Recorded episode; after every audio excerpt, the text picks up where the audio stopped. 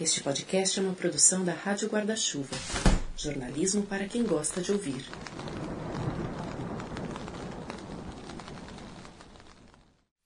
Essa abertura que você ouviu é a da Rádio Guarda-Chuva, um espaço de podcasts feito por jornalistas. Somos quatro deles na empreitada. Além de mim, o Tomás Chiaverini, criador da Rádio Escafandro, podcast que te leva a mergulhos profundos a cada 15 dias, sempre às quartas-feiras. Vale a pena se aventurar por essas reportagens de fôlego sobre vários assuntos. O Renan Suquevicius e a Juliana Dantas são os outros dois sócios fundadores. Eles nos convidam delicada e sensivelmente a falar de um assunto tão difícil e tão certo: a morte. Uma terça-feira sim, outra não, você encontra episódios novos. Se você quiser saber mais sobre a Rádio Guarda-Chuva, pode acessar radioguardachuva.com.br ou procurar o Põe na Estante no Instagram, arroba Põe na Estante. A Rádio Guarda-Chuva também tá lá, arroba Guarda-Chuva pode. Agora, vamos virar a página. Bzzz. Estar ali era como ninho de abelhas. Uma colmeia, você quis dizer. Colmeia eu só queria dar a impressão de perigo.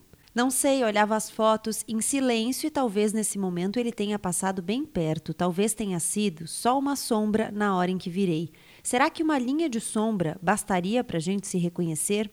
Lembra aquela vez em que você parou um poema no meio para me contar de uma cidade sem sombras? Devia ser aquele lugar, a luz naquele lugar, a luz de antes que se repete agora, dando a impressão de mapas sobrepostos. Quando chego aqui, demoro para saber. O que acontece? Você já sabe o que fazer agora? Às vezes ouço o mesmo ruído ao redor, como um ninho de abelhas, um bzzz em cima da ponte, e uma sombra escapando. Mas não era perigo, era só um barulho na hora de ouvir, o que mais importava. Marília Garcia nos convida a um ato de resistência, desacelerar, parar diante de um mundo tão veloz, em que somos atropelados pelos acontecimentos, tanto aqueles que giram rápido demais e têm potencial catastrófico, como as hélices, quanto aqueles mais discretos que nos consomem lentamente na rotina, como as turbinas, que camuflam as hélices. Ruidosos, ambos os tipos têm potencial para nos paralisar ou para nos acelerar, a não ser quando topamos apurar os sentidos e assumir o controle, para que tenhamos a opção de ver os grandes e os pequenos atos em câmera lenta, de forma a poder processá-los e elaborá-los. É o que faz a poeta nos textos de câmera lenta, último livro da escritora carioca e tema deste oitavo episódio do Põe na Estante, que já começou.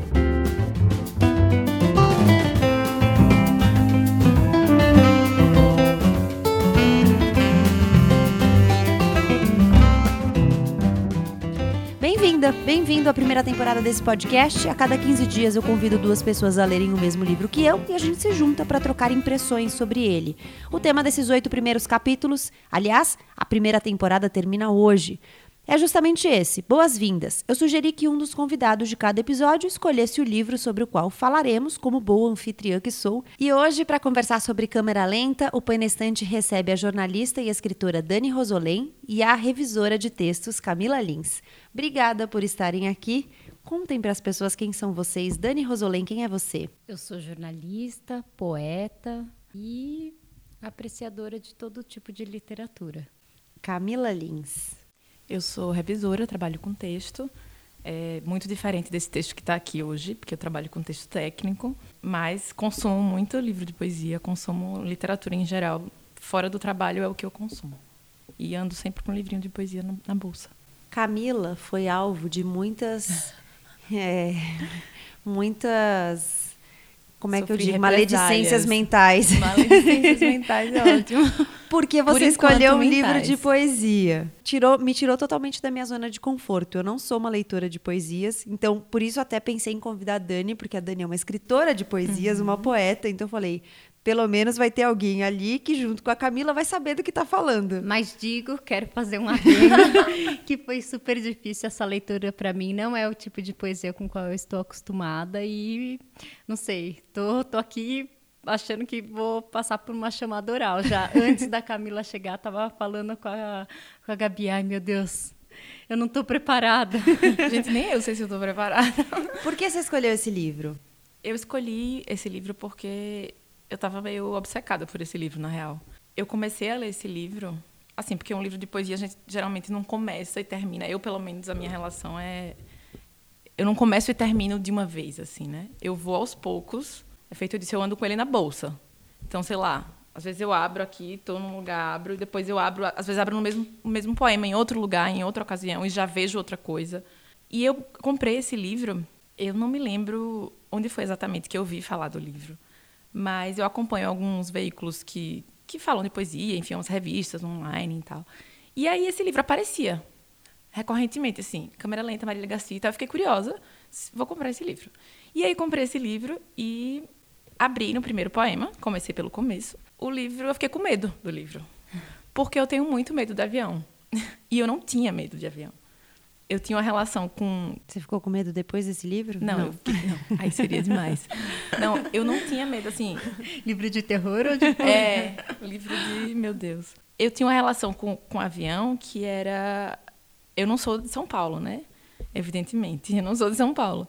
É, e eu viajo muito para visitar minha família, sempre que dá, estou sempre para lá e para cá. Então, para mim, a relação com o avião era tipo de boas, tranquilíssima. Eu dormia antes de, de decolar, inclusive. Até que em determinado voo tive uma crise de ansiedade e desde então eu não consigo voar de boas assim. Mas eu comecei a ler o livro e eu fiquei assim, meu Deus, eu não acredito que essa mulher vai falar de avião. Aí ela, e ela começa a colocar é, umas palavras que estão relacionadas a avião, assim, meio que fora de contexto. Caixa preta, ela, ela dá, os nome, dá um nome do poema que ela vai ler, ela chama de caixa preta, assim, não tem nada a ver com caixa preta. Fala de hélice, fala de, enfim. E eu comecei a ler, eu disse, não, eu vou não, eu vou parar. Aí eu fechei e não quis mais. Aí outra, outra vez eu peguei e abri logo nesse último aqui. Vocês, vocês último leram poema. o livro todo. É. E ela fala muito aqui, no final de avião, né? Ela fala, de inclusive, acidente, de acidentes. Né? É isso, tipo assim, notícia de acidente de avião, poxa, jamais olho. Não, e o primeiro poema, se eu não me engano, é, ela fala também, ela fala de avião, mas ela fala de helicóptero. Fala, até porque ela é. coloca o helicóptero meio como um anúncio apocalíptico ali, porque o helicóptero parece que está vindo, apesar de ser uma coisa corriqueira, pelo menos pra gente que mora em São uhum, Paulo, é uma coisa isso. relativamente corriqueira, né? Mas ela coloca ele quase como um anúncio da do apocalipse, assim. O helicóptero tá vindo anunciar alguma coisa que não é bacana. E tem essa coisa meio militar, assim, eu acho, assim, né, do helicóptero, que a gente escuta e parece que, sei lá, tá rolando alguma coisa. Inclusive, quando eu estava chegando, tinha um helicóptero. Uhum. E eu achei muito engraçado. Uhum. Porque ela fala, né, dos ruídos que, é que a gente tem pra gente parar e escutar. Por trás dos ruídos, o que é que a gente vai ouvir, né? Se a gente parar para ouvir. Enfim, e eu, nesse último poema que eu preguei ela fala muito explicitamente de acidentes e de avião e de é, acasos e situações bizarras em que o comissário deixou de voar no dia que o avião caiu, enfim. E eu a fiquei, mãe dela deixou a, de não, porque ela pediu, né? Exato, e sem, assim, sem nem saber, né? Aquela coisa assim. É, a mãe dela era para a mãe dela pegar o voo do Rio para Paris que caiu isso. E no, no Oceano Atlântico. E a mãe dela, ela pediu para a mãe trocar, porque ela se confundiu. Ela falou: Ah, não vou poder buscar minha mãe no aeroporto nesse dia. Eu preciso que mude o dia da chegada, porque senão eu não vou poder buscá-la. E no fim ela se confundiu, porque o dia que a mãe ia chegar era um feriado, então ela ia poder de qualquer jeito, mas enfim, Isso. a mãe trocou o voo e não morreu. Exato. E aí eu, eu peguei esse eu fiz: Não, não dá para ler esse livro. Esse livro não é para mim. Deixa ele aqui. E o livro ficou lá. Até o dia que eu disse, não, eu vou ler esse livro. Faz parte do meu processo, assim, de enfrentar isso. E aí fui. Comecei pelo final, depois dessa segunda vez, por esse poema gigante.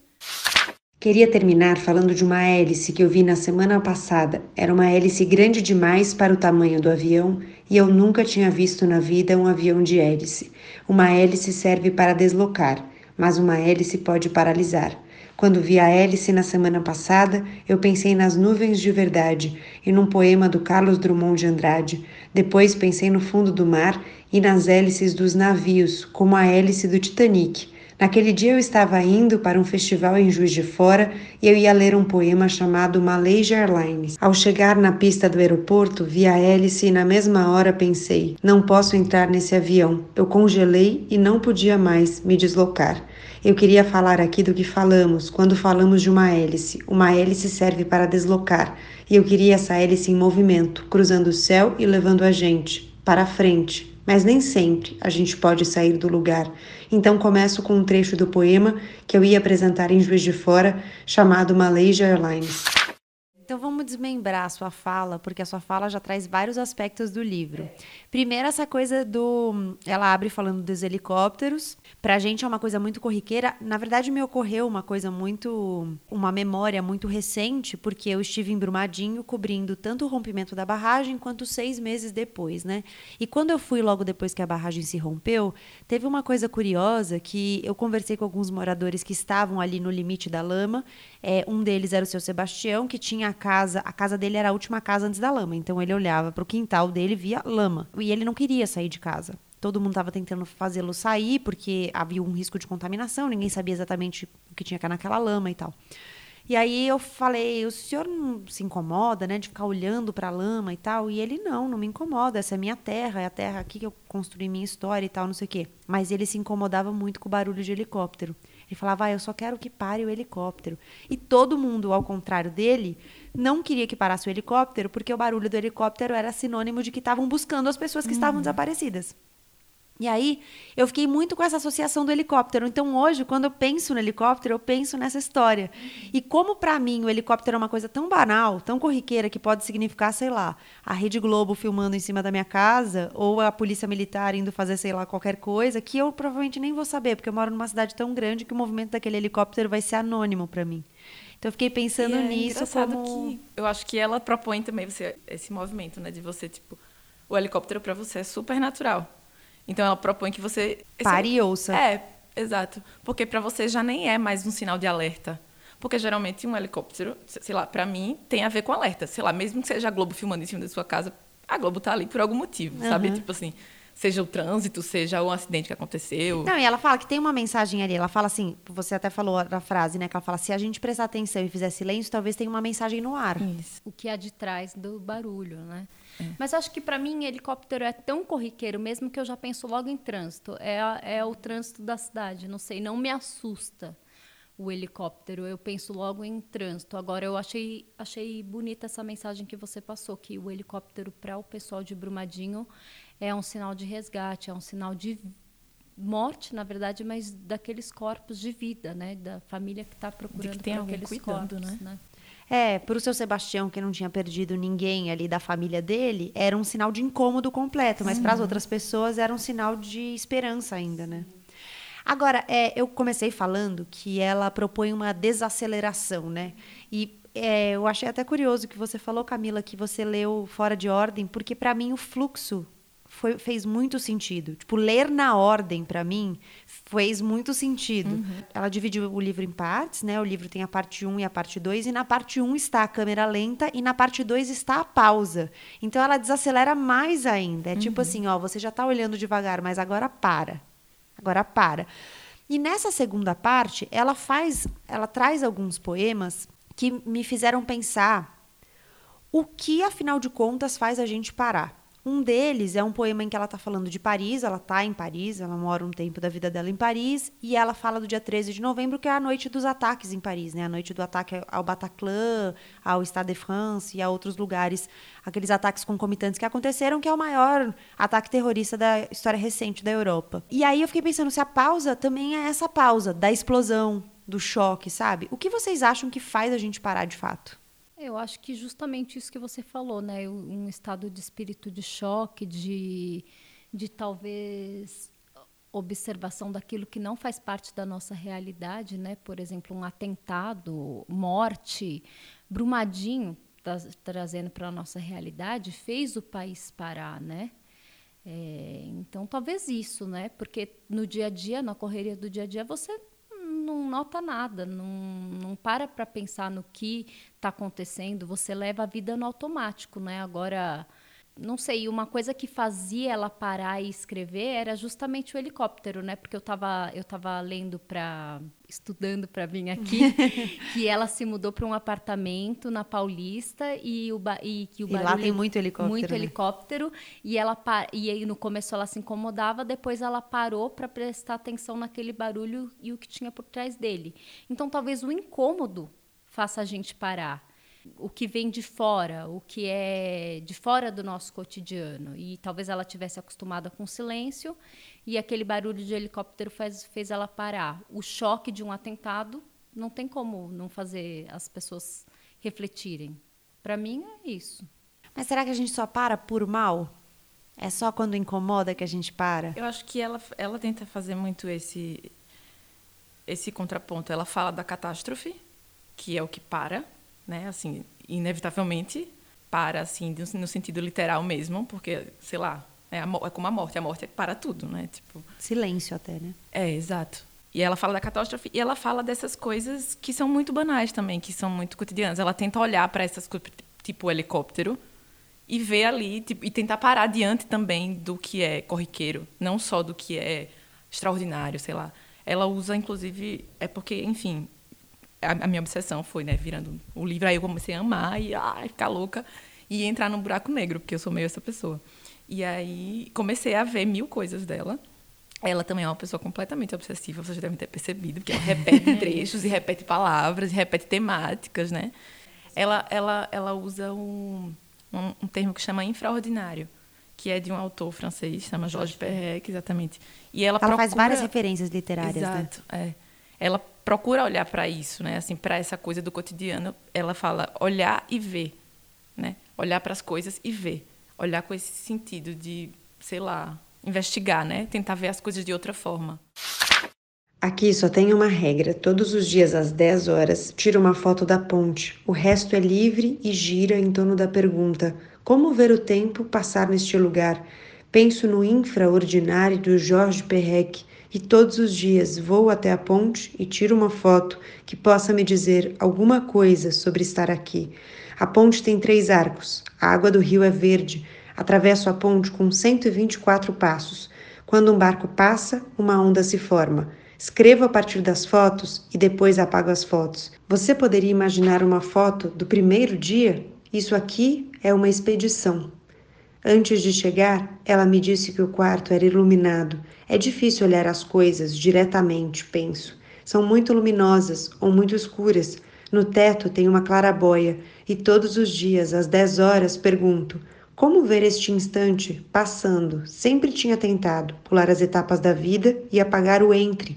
Como atravessar os meses neste lugar e ver o que acontece? A fotografia divide futuro e passado. Seria possível ver o que está no meio?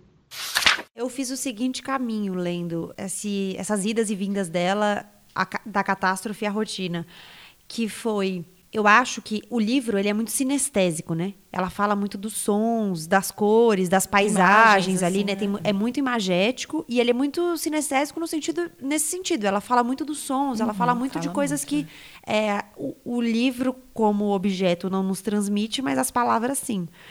E aí eu fiquei pensando como a gente está submetido a todos esses sentidos e como a gente está exposto a to todos esses estímulos de sentidos diferentes, só que a gente nem percebe porque a gente está no meio do caos. Isso. Eles fazem parte da rotina.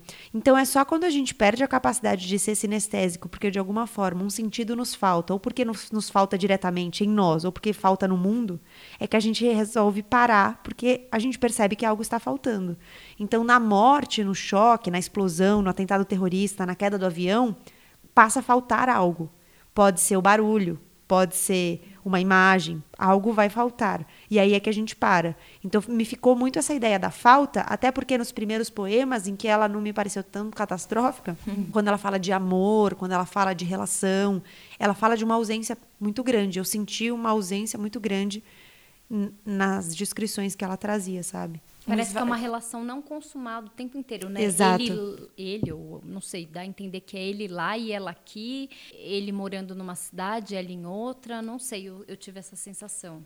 De ausência também. De ausência. Uma coisa meio, sei lá, um alheamento, assim, né, das coisas, eu não sei. Eu acho que ela tenta se distanciar tanto também do que ela está contando para ver as coisas. Quer dizer, é um distanciamento que é também, ao mesmo tempo, ela se aproximando, ela tenta ver as coisas tão de perto que ela quase investiga, sei lá, um sentimento e tal. E é meio. E isso traz uma melancolia, né? Porque Sim. ela conversa com essa melancolia várias vezes. Na abertura, ela fala do spleen, né? Que é essa melancolia do Baudelaire uhum. e tal, não sei o quê. E depois ela fala, tem um poema que ela chama de Plano B, em que ela vai revisitar é, esse sentimento, essa melancolia, só que de outro jeito. Então é tipo um plano B, a abertura que ela fez melancólica. É e talvez essa câmera lenta traga uma melancolia, porque você vai olhando as coisas em detalhes, Dá um desespero, né? Vivo numa caixa preta, de 20 centímetros. Vejo o mundo por um visor. No meio, uma cruz para mirar as coisas: prédios, estradas, objetos, cachorros. Tudo que passa pelo quadro vira alvo, então penso em algo linear. Você já reparou que algumas imagens se repetem? De repente, um cisco no olho. Eu vivo numa caixa preta, disse. Estamos sentados, lado a lado no trem, em silêncio, os dois de calça verde e camisa branca. Sei que não está tudo bem. Levanto o olhar tentando alcançar o dele e ouço apenas a voz de frente para o alvo. Vivo numa caixa preta, diz, e eu não sei como parar a repetição. Como é que vocês viram essa proposta dela de deslocamento? Porque ela, ela fala muito do deslocamento, de, de a gente se deslocar ou se paralisar, né?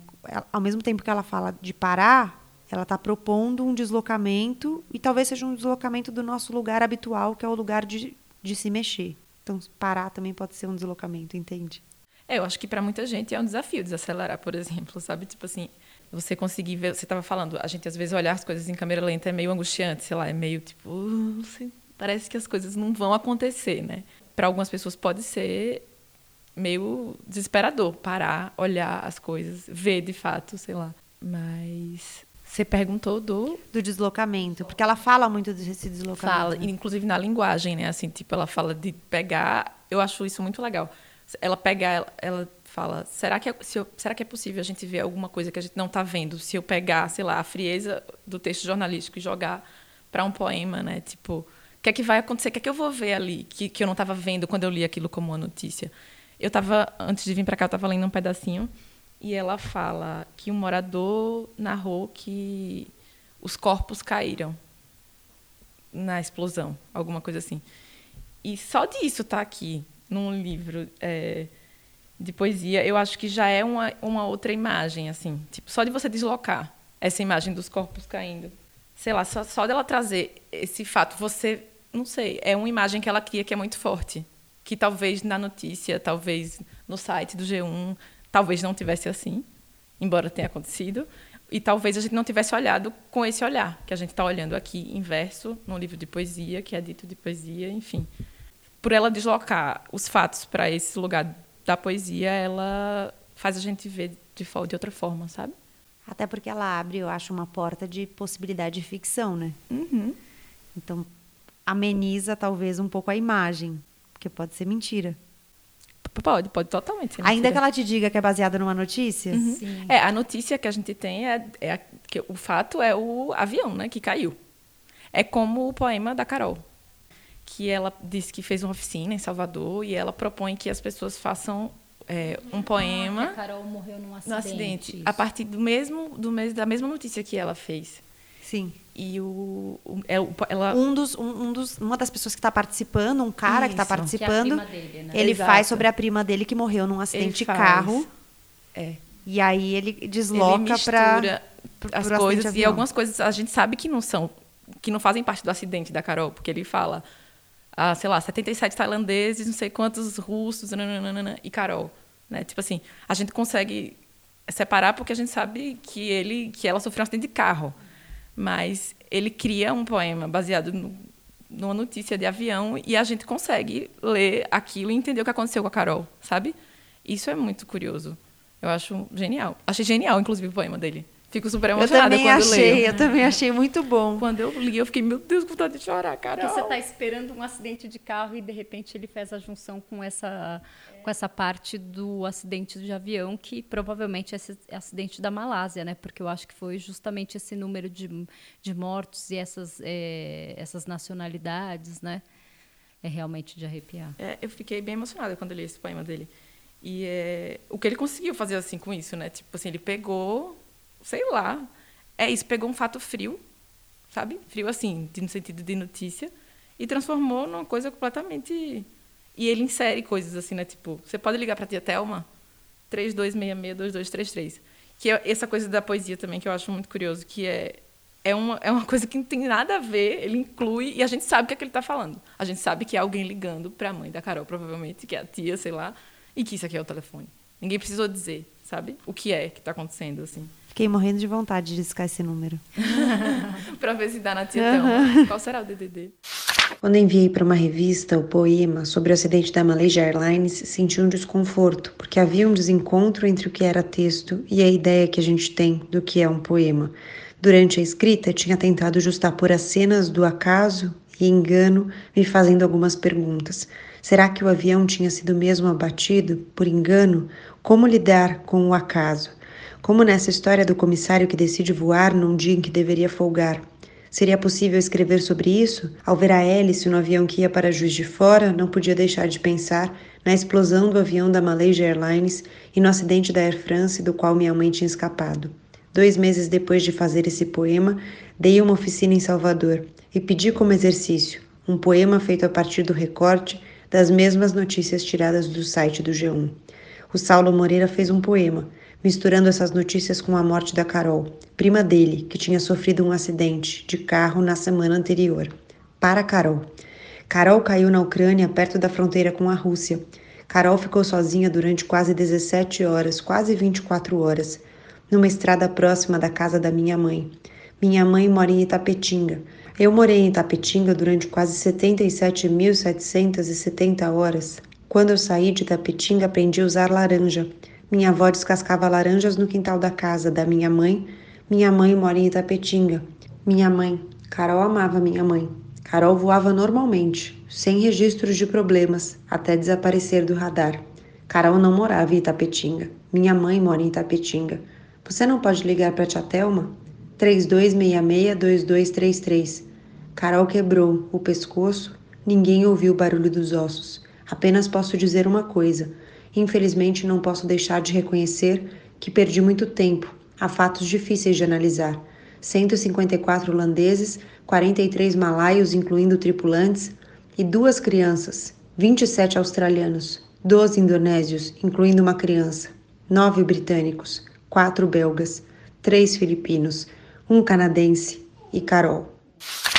E Dani, para você, essa história do deslocamento, você pensou sobre isso enquanto você lia? Eu acho que eu pensei mais em deslocamento no sentido de, do vai e vem que ela faz no, com a linguagem e com os temas. Assim, eu entendi mais é, deslocamento nesse sentido da proposta, porque ela retorna muito a algumas palavras e a alguns temas. Por, é, tem até aquele poema do acidente em que ela começa a ah, é uma love story, é sobre um acidente. Então ela tá, ela tá conversando antes de acontecer esse acidente e ela começa a retornar toda a fala que, que ela estava falando depois que o acidente acontece, porque é uma coisa que fica confusa, né?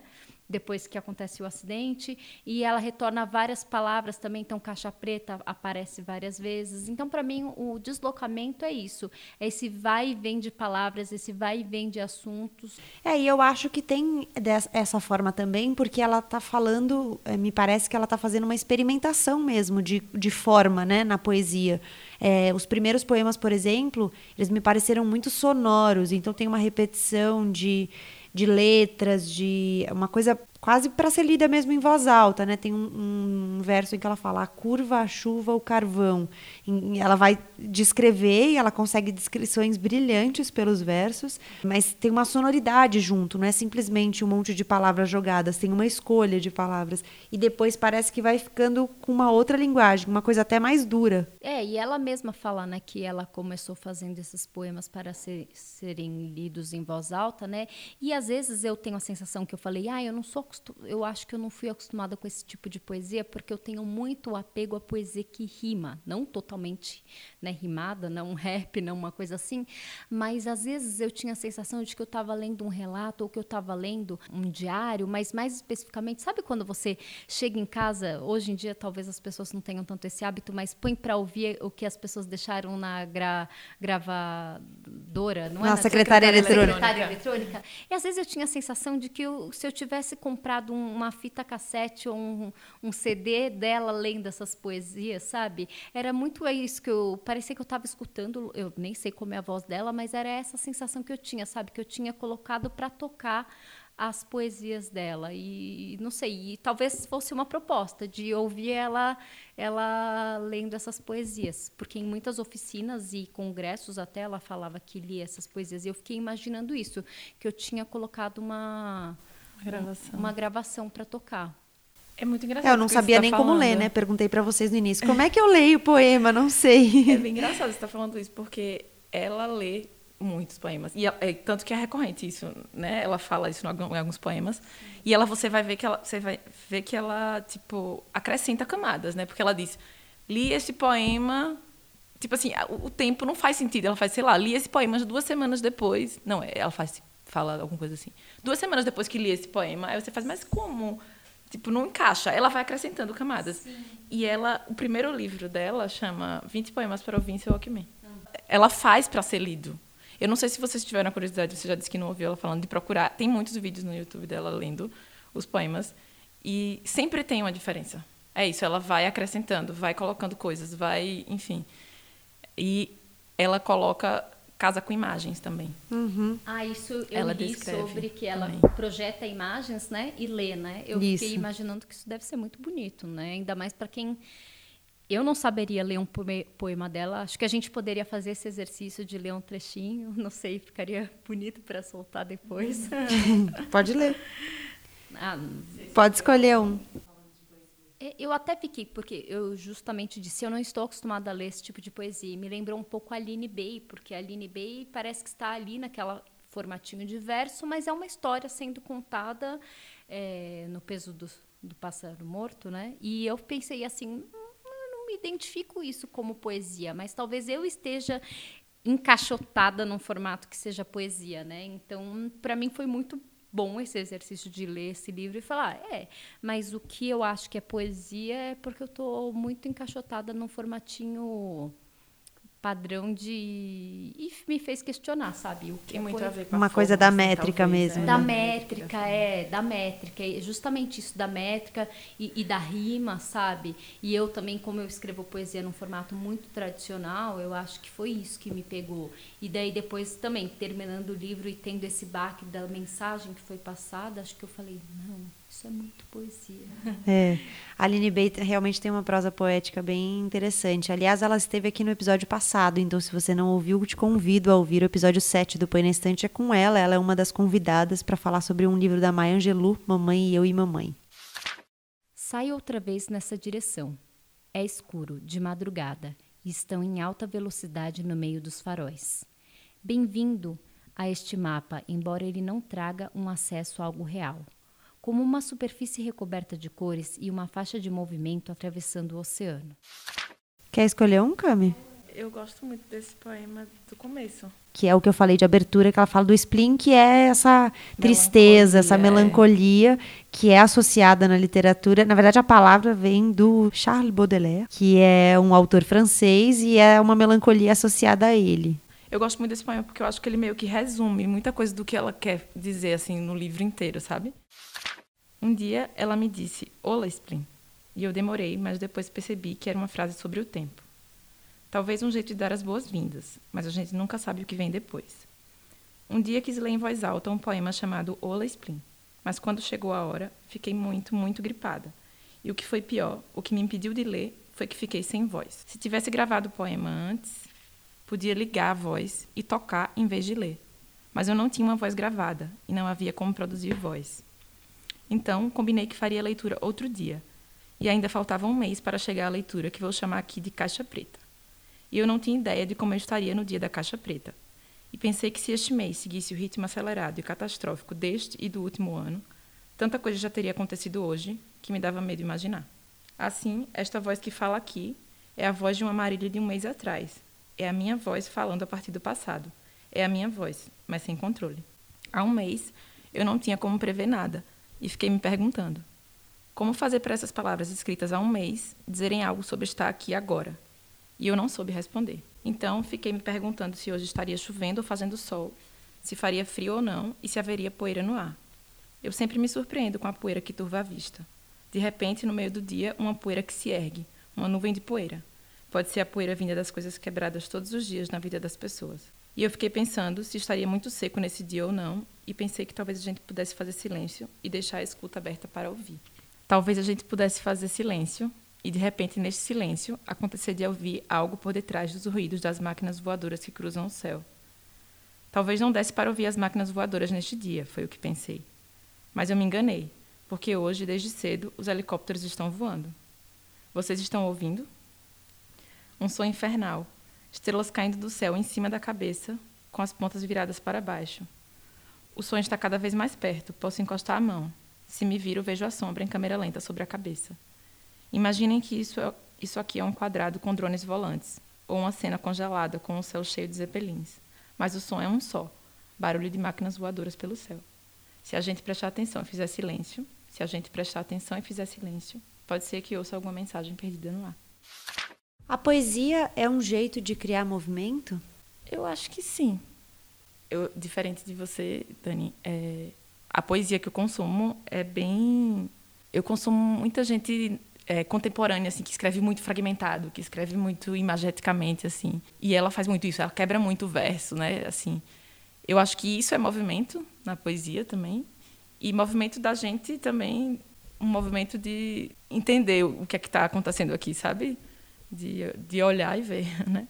É, acho que a poesia é um jeito de entender o que está acontecendo, né? Porque como qualquer tipo de literatura, né? Assim, dá para falar de tudo, dá para dá para falar de sentimento, dá para falar de tragédia, dá para falar de acidente, dá para falar de tudo. Nesse poema especificamente, o, que é um dos meus favoritos, junto com o último do acidente, eu fico é, encantada como ela consegue falar da poesia em si, porque como você pode passar para o papel uma coisa que você está sentindo e quando a pessoa lê ela vai entender aquilo que você estava sentindo quando você escreveu, né? Ou seja, você escreveu, sei lá, em 1900 e bolinha, e a pessoa vai ler em 2050 e vai entender aquele sentimento que você você você estava sentindo naquela época que ela até falar ah, se era um dia de chuva, se, quando a pessoa lê, será que será um dia de chuva? Será como que será que vai estar o dia? Assim, não sei.